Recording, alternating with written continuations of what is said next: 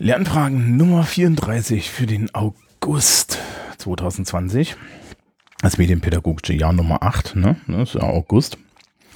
Und ich habe dann so festgestellt, so inhaltlich sind wir durch. Jetzt können wir uns mal mit, mit dem Diskurs beschäftigen. Und ich möchte so auf so ein paar ähm, Diskurseigenheiten, die, die jetzt medienpädagogisch und so weiter.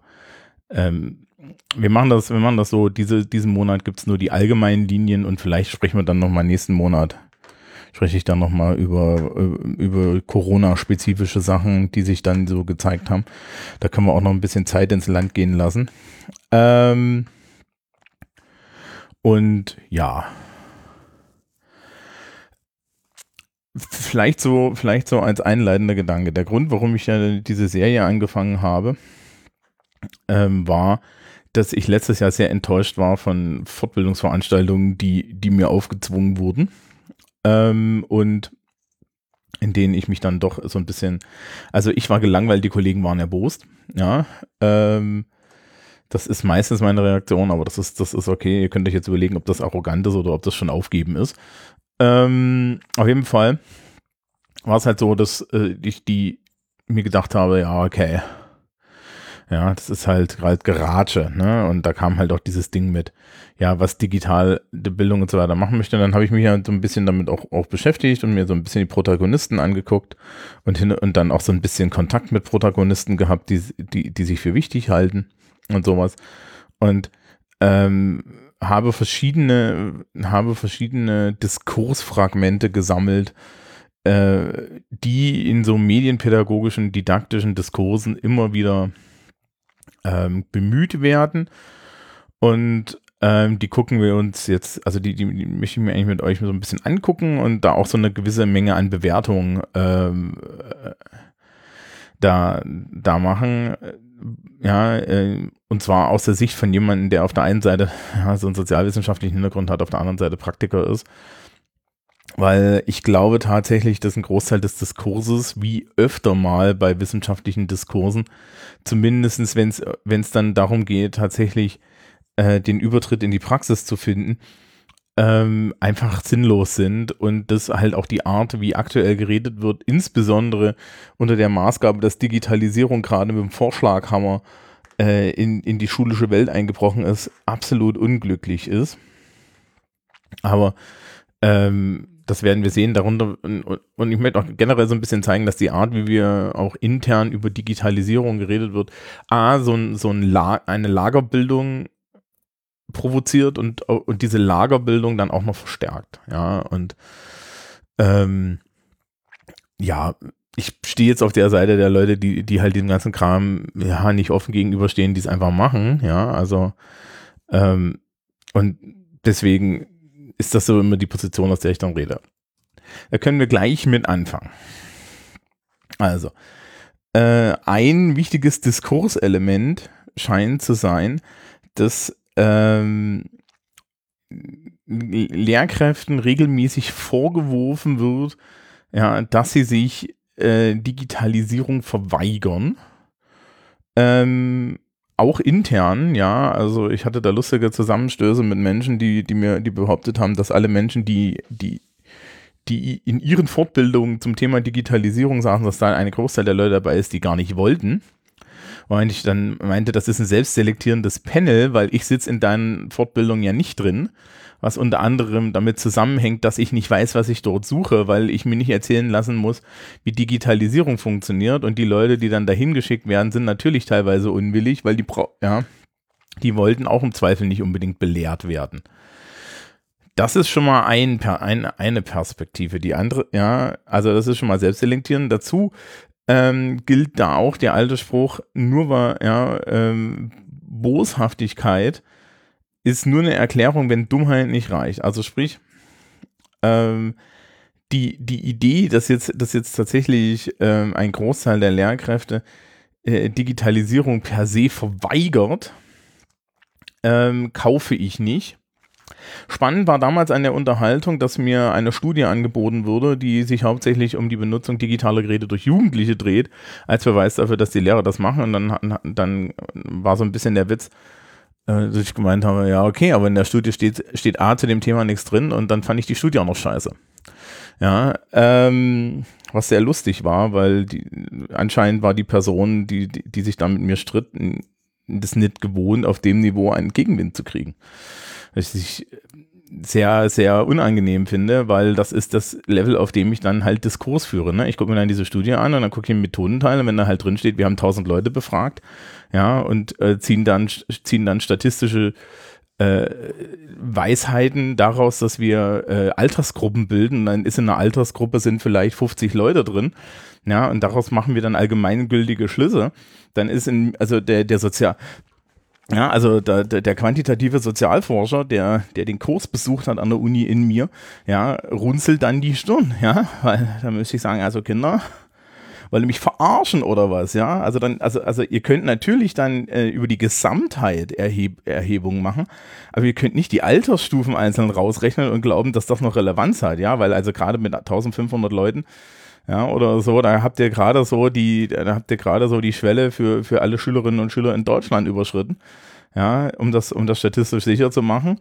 Ja, das hat halt keinerlei Signifikanz, wenn ihr das dann einzeln aufschlüsselt und da irgendwelche, irgendwelche Sachen drüber laufen lasst. Ja, wenn dann irgendwie so eine, wir haben 20 18-Jährige befragt ähm, und das hat jetzt eine, eine Schlussfolgerung. Nee, hat es eben nicht. Ne? Also das ist totaler Käse. So. Äh, und das war, das war dieser Diskurs und ich fand das ganz interessant, weil es gibt halt keine Daten dazu, äh, welche Motivlage Lehrkräfte zum Thema Digitalisierung haben. Jetzt, ja, also ähm, das heißt, es gibt durchaus Lehrkräfte und ich erlebe das auch in meinem persönlichen Alltag, die dem einfach negativ gegenüberstehen, weil es ist zu viel Mühe, das ist fremd und ich bin alt und sonst was, ja. Um, teilweise gibt es auch viel, viel bessere Begründungen, nämlich Leute, die sich darüber Gedanken gemacht haben und sagen, naja, aber ähm, wo ist denn, wo, wo ist denn hier jetzt äh, die Besserung für mein Leben? Ne? Und äh, das ist sehr signifikant bei mir in der Schule zum Beispiel, dass ähm, alle, alle Kolleginnen und Kollegen die Dokumentenkameras, die an den Beamer angeschlossen sind, eigentlich begrüßt haben, weil das eine Arbeitserleichterung ist und weil es uns tatsächlich die Möglichkeiten erhöht. Aber tatsächlich da auch eine kleine Menge gesagt hat, ja, aber die an, äh, äh das Design in, in, unserem Klassenraum, die, Beamer strahlen in 99 Prozent der Fälle hinter äh, die Tafel, äh, behindert mich auch wieder beim Arbeiten und beide, ja, und die haben recht und eigentlich müssten wir dann über, den, über das Klassenraumdesign neu reden. Aber da gab es keine Widerrede. Ja, komischerweise, als es um digitale Smartboards ging, ja, teilte man hm, die Einstellung, die ich ja hier auch gerne mal verbreite, dass das ein Scheiß ist. Ja, wir haben dann irgendwie jetzt die, äh, letztes Jahr einen Touchscreen ausgeliehen bekommen von einer Schule hier im Umkreis. Das Ding ist Standepede durchgefallen und zwar mit dem Argument, dass du dir nach, nach 90 Minuten Unterricht vor so einem Touchscreen als Lehrer die Augen rausgenommen hast. So hell muss das sein. Und das sind, das sind Ideen, die werden in dem Diskurs halt dann gerne mal verräumt unter die Leute wollen nicht. Nee, nee, nee, wir wollen schon. Aber man muss uns halt irgendwie ein Argument dafür geben, äh, oder, oder man muss den Kollegen ein Argument dafür geben, Dinge zu benutzen, die ihr Leben erweitern. Ja, also ich bin ein großer Fan von Mentimeter, das hat meinen Unterricht bereichert. Ja, ich muss keine, ich muss keine datenschutzblöden, sozialkonformen ähm, Meinungslinien mehr machen, ja, sondern ich kann die Leute im Schutze der Anonymität ihre wahre Meinung in Sozialkunde sagen lassen. 100% Gewinn, ja. Äh, sowas wie Forschen mit Grasstaat, 100% Gewinn, tolle Sachen, ja. Forschen mit Grasstadt ist schon ewig alt, ist total geil, ne? Aber wir haben ja schon, schon ewig statistische Tools, mit denen Lehrkräfte empirische Forschung mit Schülerinnen und Schülern machen können. Das ist alles nicht so neu, wie man glaubt. Ähm, ja. Aber wenn ich jetzt sage, ich will kein digitales Whiteboard, weil das ist halt einfach mal stinkende Scheiße, dieser Kram, der behindert mich in meinem Unterricht, der macht, macht in meinem Unterricht viele Dinge kaputt, ja, dann, dann kriege ich sofort zu hören, aber ich bin ja ein Verweigerer, ja, oder so, ja. Also das sind, das sind solche Sachen. Oder ähm, wenn man sich ansieht, es gibt aktuell ganz, ganz viel solche Ideen, dass man ja Schülerinnen und Schüler kreativ mit ihren Handys arbeiten lässt. Und ich frage mir die Frage, okay, aber warum denn jetzt, ja? Also, ja, oder dass ich halt Tablet-Klassen mache und jeder, jede, jede Schülerin, jeder Schüler hat ein Tablet und dann arbeiten die damit kreativ. Und dann kannst du hier mit Klafki kommen, ja, lernen mit Kopf, Herz und Hand und stellst dir die Frage, okay, wo ist denn da die Hand? Wenn ich die Plakate basteln lasse, ist das nicht cooler? Ich habe letztens erst im, in, in der Fachsitzung äh, so Labbooks heißen die Teile, ja, das sind also so große posterartige Dinge, die die Schülerinnen und Schüler per, ja, zu einem Buch gestalten sollen. Das ist eine Gestaltungsaufgabe. Da ist da ist, da ist ein komplettes Level an Pädagogik, den wir nicht haben, wenn wir das alles digital machen. Sollten jetzt Leute lernen, wie ich mit digitalen Geräten Dinge gestalte? Ja. Sollten sie auch lernen, wie ich das handwerklich mache? Auch ja. Ja, weil ihr werdet lachen. Aber in der kompletten Naturwissenschaft funktioniert immer noch, äh, funktio funktioniert das immer noch so über diese Poster, die da an, an Konferenzen hängen. Und das ist halt eine, eine, ernsthafte Handarbeit, ja, so ein Poster zu machen. Klar, drucken dann die einzelnen Teile aus. Und das können die Schülerinnen und Schüler auch. Aber das Zusammenkleben, das Arrangieren und so weiter. Ja, geht, geht, geht selten jemand in einem Institut hin, designt das alles mit InDesign, mit, mit InDesign vor und hackt das ja, und hackt das auf DIN A1, ne? Also wenn, dann macht man schon irgendwie so PowerPoint-Folien, das ist aber gar nicht so die Idee. Aber okay, ja. Ähm, das heißt also, der Diskurs ist an der Stelle schon so vergiftet, dass im Ende, äh, dass Menschen immer wieder vorgeworfen wird, dass nur weil sie eine, eine, eine Nachfrage stellen, ja, oder weil sie bestimmte Didakt äh, digitale Mittel jetzt, jetzt zweifelhaft finden, Ne, sind sie zu, äh, äh, sofort Zukunftsverweigerer. Was besonders ironisch ist, wenn ich den Vorwurf kriege. Ne? Ja, aber gut. Ist ja tatsächlich, ist, ist ja tatsächlich so ein Ding.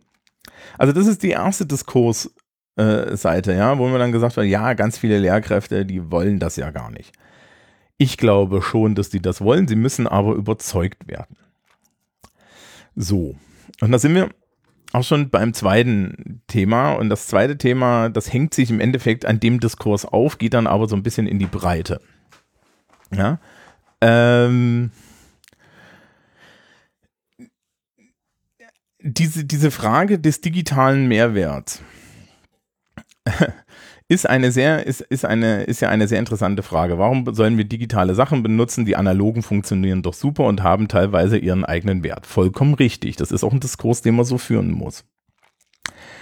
Ähm, in der, in der, in der Medienpädagogik und Didaktik wird das auch kontrovers diskutiert. Teilweise auf sehr interessante Arten. Und ähm, ähm, ich werde mir jetzt, ich, ich, ich werde mir jetzt hier den, den einen der Prime-Mediendidaktiker, der, der arbeitet auch hier in der Gegend, äh, äh, raussuchen, weil ich, man das schön exemplarisch daran machen kann, wo ich die Probleme dann im, im wissenschaftlichen Diskurs auch sehe. Ja. Und ich, ich, ich rede da jetzt hauptsächlich als Praktiker drüber, weil ähm, aktuell, gerade unter Corona und so, gucken die Lehrkräfte, die Schulen und so weiter, gucken schon in die, in, in die wissenschaftliche Didaktik. Wir gucken darüber und äh, äh, erhoffen uns von dort Hinweise.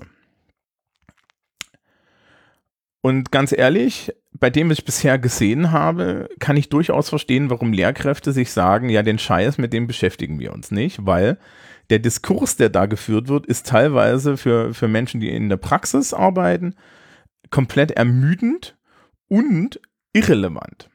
So, ähm, wir beschäftigen uns mal kurz mit, mit, äh, mit, mit, mit dem Övre von, von äh, Axel Krommer. Axel Krommer ist, ist Mediendidaktiker in, in Erlangen und da hat auch eine hübsche Webseite, die ihr euch gerne angucken könnt, die ich hier nicht verlinke ähm, wo, wo er dann halt auch so didaktische Blogbeiträge schreibt und ich habe damit einen zentralen Issue, aber äh, und den illustriere ich am besten an dieser Mehrwertdiskussion.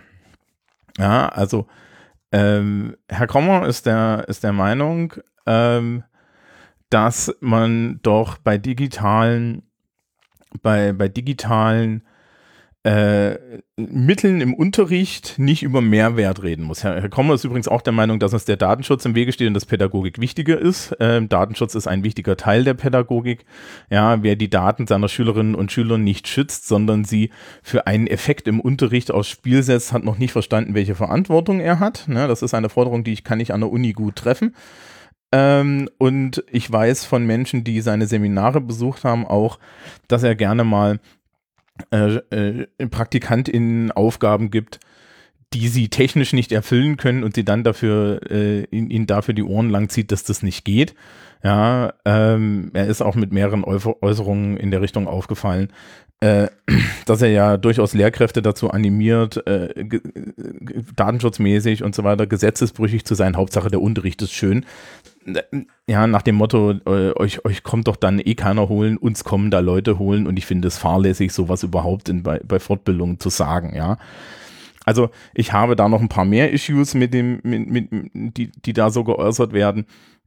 Ja, es ist halt, es, es, es sind halt so theo theoretische Sachen. Aber äh, wir, wir, äh, wir, wir, kümmern uns mal kurz um den Mehrwert. Herr Kommer ist der Meinung, also, also ja, digitale, digitale Sachen brauchen keinen Mehrwert.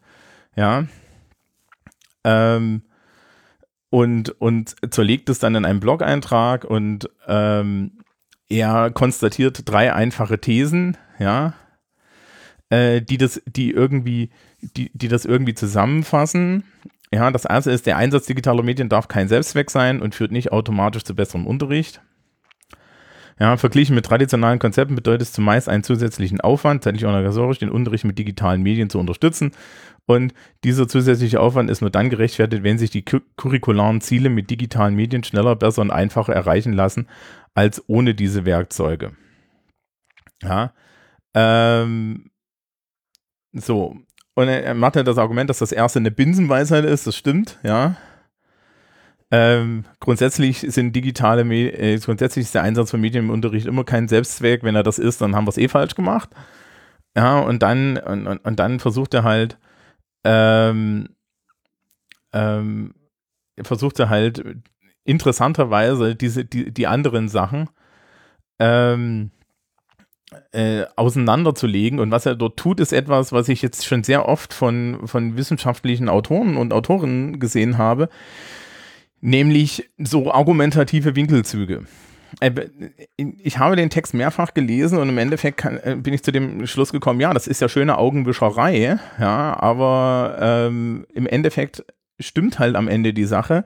Ich habe in der Praxis einen Mehraufwand und diesen Mehraufwand muss ich vor mir und auch äh, im Endeffekt vom Staat rechtfertigen. Jetzt haben wir Corona, da kann ich den rechtfertigen. Aber als jemand, der seit fünf Jahren ja einen eigenen, ja, ein, eine eigene Webseite hat, wo all sein Grundwissen draufgeschrieben wurde, ja, ich habe nie nachgerechnet, wie viel, wie viel, wie viele Stunden ich äh, gebraucht habe, um Staatsfragen zu füllen. Als jemand, der seit fünf Jahren mit Holger Klein zusammen den Politikunterricht macht, ja, könnt ihr mal gucken, also wir sind netto, glaube ich, bei so zwölf, zwölf, dreizehn Zeitstunden, die, die, der, äh, äh, die so die Podcast-Folgen insgesamt sind. Ja, ich habe jetzt auch nicht nachgerechnet. Ähm, ich habe jetzt 2020 unter Corona hierfür eine Dividende einstreichen können. Vorher war das alles ein Bonus. Ich habe das extra gemacht. Ich habe dafür im Endeffekt nichts bekommen. Außer vielleicht die Frage, warum ich das überhaupt tue. Jetzt sind wir an der Sache, ich tue das, weil ich, äh, weil ich Idealist bin. Ja. Und weil ich der Meinung war, das ist eine coole Idee. Und weil Leute auch gesagt haben, sie möchten gerne diese Informationen im Netz. Deswegen mache ich auch gerade diese, diese Podcast-Folge. Das heißt also, es ist mein eigener Antrieb. Die meisten Menschen begreifen Schule als ihren Job. Warum sollten die aus ihrem Antrieb diesen ganzen Aufwand machen? Und die Off-Chance, dass 2020 eine Pandemie ist und ich da jetzt übelst einstreichen kann. Normalerweise streiche ich natürlich auch ein bisschen ein, weil ich mir einen Großteil meines Unterrichts sparen kann. Den habe ich nämlich digital ausgelagert. Dafür sehe ich aber kein Geld. Dafür habe ich nie Geld gesehen, weder, weder von Holger noch von, von irgendwelchen anderen Stellen. Das wäre auch komisch. Ja. Und die Schule ähm, steht natürlich auf dem Standpunkt, aber warum denn, Herr Brandt? Sie haben doch jede Woche drei Stunden Unterricht. Da können Sie das doch auch so machen oder Sie können das, ja, warum teilen Sie nicht Zettel aus? Das ist vollkommen richtig und damit haben die vollkommen recht. Das heißt also, ich muss von mir schon mal rechtfertigen, warum ich fünf Jahre jetzt hier Zeug gemacht habe. Wie gesagt, ich streiche jetzt gerade in der Pandemie die Dividende ein. Das ist Zufall. Was Herr Krommer den Kolleginnen und Kollegen erklären muss, ist, ja, oder bisher musste, ist, warum sie diesen extra Aufwand machen. Das schafft er in theoretischen Texten nicht. Ja, interessanterweise im Übrigen bei mir an der Schule ist es jetzt so, dass äh, ich gefragt werde, wie machen wir Podcasts, wie machen wir Videos und so weiter, weil wir jetzt müssen. Es ist jetzt eine Anforderung und das Kultusministerium in Bayern ist dazu übergegangen zu sagen, Distanzunterricht wird ein Teil des ganz normalen Unterrichts Portfolios. Ja, also wir können dann im Endeffekt auch äh, digitalen Distanzunterricht einfach machen und das bleibt. Ja, es wurde klar angesagt, das ist nicht eine Pandemielösung, das kommt in die Schulordnung, wir dürfen das immer. Wir dürfen uns also im Zweifel irgendwann entscheiden, ob wir hybride Unterrichtsformate von vornherein anbieten. Das ist der Traum von Herrn Krommer. Den erreicht er aber nicht dadurch, dass er die ganze Zeit sagt, das mit dem Mehrwert ist keine Diskussion. Das mit dem Mehrwert ist eine sehr relevante Diskussion. Und im Endeffekt aus so einer, äh, ihr dürft die Texte gerne mal lesen, aus so einer akademischen Sicht, ja, das auseinanderzulegen. Äh, er, hat, er, hat, er hat eine Tendenz zu McLuhan und zu großen Philosophen, was ich immer ganz lustig finde. Ja, wenn, wenn Leute sowas tun, bin ich als jemand, der Politikphilosophie studiert hat, äh, immer sofort skeptisch. Ja, weil ähm, da steckt dann meistens weniger dahinter, als man glaubt, wenn man die ganze Zeit irgendwelche großen Namen äh, in Einzelsätzen zitiert. Aber gut, ja. Äh, die, diese, Mehr, diese Mehrwertdiskussion ist jetzt vorbei, weil jetzt hat nämlich das Digitale nicht, ja, wir müssen nicht über den Mehrwert reden, sondern wir müssen über den Hauptwert reden. Ja? Aber unter dem Paradigma einer Schule in Anwesenheit brauchten wir das bisher nicht. Das heißt also, dieser ganze Diskurs, äh, der dort geführt wurde, war ein Diskurs, der war überflüssig und eine Nebelkerze. Ja, um Lehrkräften und auch, und auch irgendwie Entscheidern im, im Schulsystem das näher zu bringen, ist das komplett ungeeignet. Ja, man kann sich da total heroisch hinstellen und sagen, das ist ja alles total super gewesen. Aber im Endeffekt ist es halt so eine, so eine, so eine Akademikerposition, die mir nichts bringt. Und da sind wir auf der anderen Seite und werden allgemeiner. Ja, ähm, Herr Krommer ist nicht der Einzige, aber ähm, es gibt eine größere Menge von Didaktikern, die äh, und Pädagogikexperten, die, was digitale Schule angeht, erstaunlich gut darin sind, hehre Ziele zu formulieren, große, große Würfe zu fordern und dann, wenn ich mich als Praktiker frage, wie ist denn das konkret? Null Antworten zu liefern. Ja, auch jetzt aktuell findet man bei ihm wieder so, ja, man findet es regelmäßig. Er hat ganz viele Texte, wo er dann sagt, ja, das ist ja, ja, wir müssen jetzt hier weg, wir müssen wahre Bildung, wahre Pädagogik und so weiter machen. Dann stelle ich mich hin und sage, okay, Lernplattformen raus, ja, Podcast-Mikros raus, ja, digitale Mittel, Videokonferenzen, Internet an alle Leute. Wir drücken euch jedem ein iPad in die Hand, egal was es braucht. Und jetzt erzählt mir mal bitte, welchen Unterricht ich da machen kann, den ich jetzt schon nicht mache. Ne? Und wir haben Lernplattformen und wir benutzen sie nicht, weil wir sie bisher nicht brauchten. Jetzt benutzen wir sie, weil wir sie brauchen. Wir haben Podcast-Equipment in der Schule. Ich benutze es, weil ich habe es unter anderem mit angeschafft. Ja, wir haben alles da. Lehrkräfte an meiner Schule machen das schon ewig. Ne? Wie gesagt, ich habe seit fünf Jahren einen Grundwissenspodcast. Also welche, welche immanente Neuerung gibt es? Und ihr werdet es nicht glauben. Es nichts. Man findet nichts. Wir gehen nochmal zurück zu einer der ersten Folgen, wo ich dieses, diese Dreifach, diese Dreifachskala hatte. Ne? Ähm, ich, ich setze keine Medien ein, ich, ich tausche digitale Medien gegen normale Medien aus, das machen wir schon öfter. Ich erweitere sie, sowas wie Mentimeter, ja, gibt mir also eine neue Möglichkeit. Und dann gab es ja ganz hinten noch, wir machen alles neu, wir erstellen neue Aufgaben, wir machen alles super. Das ist das, worauf ja, äh, da, da, da gezielt wird. Aber wie das aussieht, ja, wie ich das konkret als Lehrkraft mache, ja, der nicht äh, auch, auch, auch nur ein Beispiel aus der Forschung, ja, wo man jetzt mal sagt, okay, hier, wir haben an der Uni, jetzt in der, ja, in der, in der Forschungsschule, hier in Bielefeld oder sonst wo, ne, gibt's ja, haben wir jetzt, haben wir jetzt mal ein Projekt gemacht, wo wir zeigen können, das läuft jetzt alles total neu und anders. Ist mir bisher noch nichts untergekommen es gibt nicht mehr Referenzen, es wird immer her darüber geredet, was es da, ja, was man alles machen könnte, dass das ja eine viel, viel bessere Bildung sei, dass das mehr Freiheit bringt. Das geht mir alles ein, aber wie? Kommt Leute. Ja, ich verdiene mein Geld damit, das jeden Tag zu machen. Ich habe keine Zeit dafür, mir das alles selber auszudenken. Das ist eine Forderung, die ihr nicht an Lehrkräfte stellen könnt. Die können ihr nicht mal an mich stellen. Ja, und ich habe Interesse. Aber kriege ich ja sie ersten Teil dann zu hören, dass ich noch nicht fit bin oder so, ja, dass ich, dass ich noch nicht das Licht gesehen habe. Wie sieht das Licht denn aus? Ja, wir haben dann irgendwie Menschen, die machen YouTube-Kanäle. Ja, super. Ja, wir machen Menschen, die machen Podcasts. Oh. Ein, was für eine Idee. Ja, wir haben Menschen, die haben dann auf einmal Erklärbert Instagram-Kanäle. Ja, super. Wo ist jetzt der Unterschied zu normalem Unterricht? Ja, dass ich es aufnehme und nur einmal erzählen muss. Ja, geil. Ja, wisst ihr, warum Lernfragen existiert? Genau deswegen. Seit drei Jahren. Meine Güte, was für ein Konzept, ja. Da werden dir dann unheimlich schlaue Dinge äh, erzählt, wo du dir schon denkst, auf die, die bin ich auch schon gekommen. Ja, auf die bin ich schon 2015 gekommen. Also wirklich. Ja. Ähm, auch bezeichnen. Es gibt auf YouTube eine Folge des Soziopods, da ist äh, eine Beraterin der Bundesregierung zum Thema digitale Schule. Die sagt am Anfang dieses Videos, könnt ihr suchen. Das, das Ding ist eine halbe Stunde lang. Die sagt am Anfang dieses Videos, jetzt in der Corona-Krise, ja, da muss dann die Kultusministerkonferenz halt einfach mal so zehn pragmatische Entscheidungen treffen. Und ihr könnt mir vorstellen, ja, ich saß da da und dachte mir so, wow, es geht noch 20 Minuten, jetzt, jetzt kriege ich erzählt, was diese zehn pragmatischen Entscheidungen drin, was die sich da vorstellt. Die, ist die, die, die Frau war Politikberaterin oder ist Politikberaterin im Bereich ja, Medienpädagogik, im Bereich Digitalisierung in der Schule. Ja, wirklich. Ja, die hat auch eine Webseite. Die hat auf der Webseite ganz viele Apps ja, die sie dann empfiehlt, mit der man dann halt so, äh, so halbseiten digitalen Unterricht machen kann. Als ob der durchschnittliche, äh, als ob der durchschnittliche äh, Grundschullehrer nicht schon diese ganzen Apps kennt, wenn er sie benutzt oder sich denkt, ich brauche die nicht.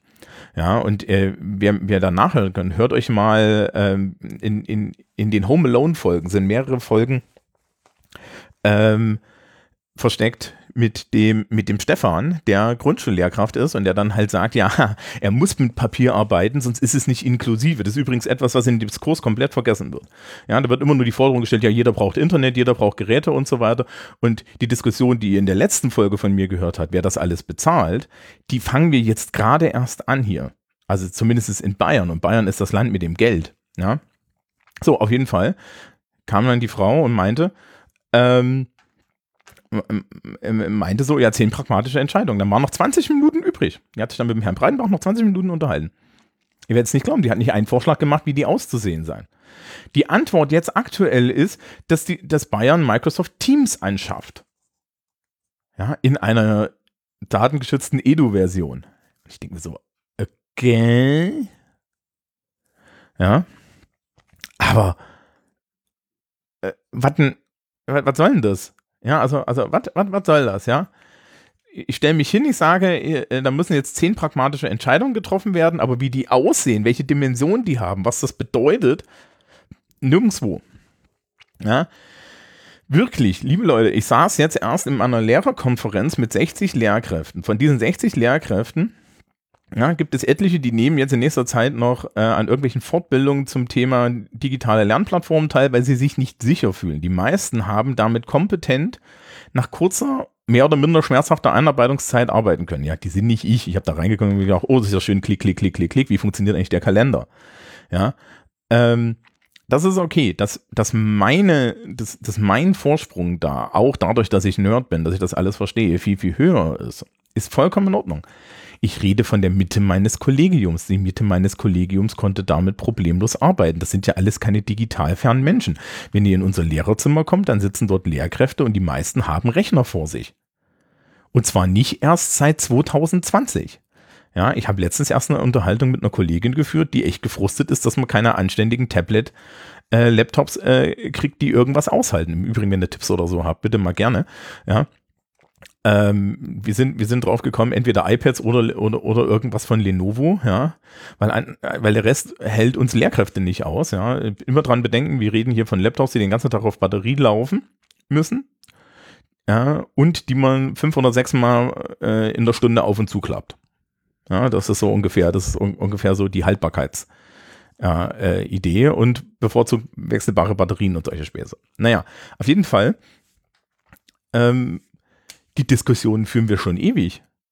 Ja, wir stellen schon seit fünf Jahren die Frage, warum wir als Lehrkräfte keine Geräte gestellt kriegen oder einen Zuschuss zu unseren Geräten. Ja, ist ja vollkommen okay, dass ich hier für mein, für mein, für mein Apple-Geraffeln nicht extra äh, bezahlt werden muss. Aber ich möchte doch gerne einen Zuschuss haben, ja. Wenn du heutzutage in irgendeiner Startup-Bude in Berlin gehst, ja, um dort irgendwie den, äh, äh, das, nächste nutzlose Hipster-Produkt äh, zu machen, dann kommst du durch die Türen, die fragen dich, welches MacBook du haben möchtest und, und so weiter und so fort. Ja, insbesondere wenn du in der IT arbeitest, aber auch als Außendienstler und so, das stellt keiner eine Frage. Beim Freistaat Bayern kriegst du nicht mal eine, kriegst du nicht mal über Jobrad einen Fahrradzuschuss. So. Und dann hast du die, die, die, die Theoretiker, die Leute, die die Politik wirklich beeinflussen, die sich hinstellen und sagen, ja, wir haben da zehn pragmatische Forderungen, aber welche? Nein. Ja? Das heißt also, teilweise sind, sind die Menschen, die an der Basis, an der Praxis arbeiten, allein schon durch die Tatsache, dass wir jetzt damit herausgefordert sind, ähm, ja, in dem Diskurs komplett allein gelassen. Wir kriegen dann halt Fortbildung wie die, die der Anfang dieser Serie hier war. Ja, wo sich dann, wo sich dann jemand hinstellt und das Dinge erzählt, von denen wir uns denken, ach, das ist ja total neu. Insbesondere als Sozialkundelehrer. Es ist ja nicht so, als wäre ich der einzige, die einzige Sozialkundelehrkraft, die das Thema Fake News auf dem Schirm hat. Ja. Wir wären scheiße, wenn wir das nicht hätten.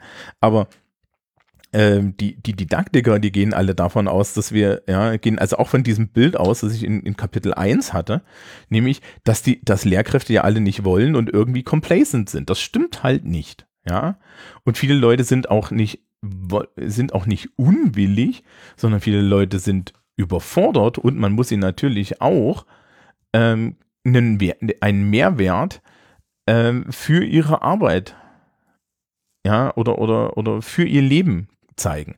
Und dann ist so eine, so eine Argumentation wie die von Herrn Krommer, dass ja Mehrwert überhaupt keine Rolle spielt, weil das, ja, äh, das ist ja das einfach nur, da denkt man ja einfach nur falsch darüber nach. Das ist übrigens die Quintessenz seines Textes. Ähm, die ist, die ist, die ist hübsch herablassend, aber halt auch praktisch einfach mal komplett daneben. Also, ja, also, also, äh, ich möchte, ich möchte schon ein Argument dafür, war, warum ich jetzt irgendwie meine Schülerschaft komplett ähm, ähm, an Apple verkaufe oder ähnliches, damit, damit sie dann etwas machen, was sie auch mit, mit Schere und Papier machen können. Und das Argument, ja, das, das Argument, dass sie ja so und so alle digital unterwegs sind, zieht nicht. Weil das nämlich absolut ignoriert, dass der Digital Native ein Digital Native ist, wie ich das immer so gern sage. Aber gut,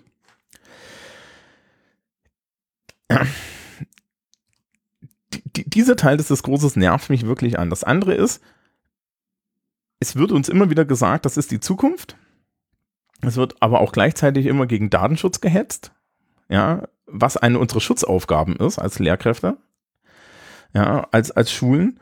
Und ähm, es wird die ganze Zeit so getan, als sei das alle, ja, oder, oder es wird sehr oft so getan, ja, vielleicht nicht die ganze Zeit, ja, äh, als sei das alles doch überhaupt kein Problem, man müsse sich nur Mühe geben.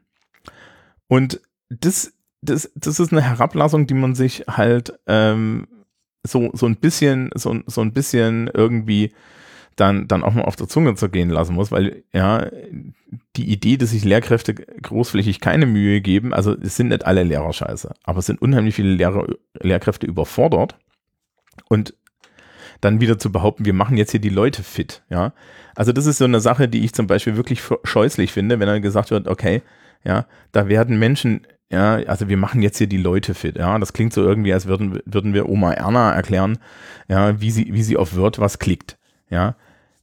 Viele Lehrkräfte sind mit digitalen Medien mehr oder minder Profis, weil sie das natürlich im täglichen Leben benutzen.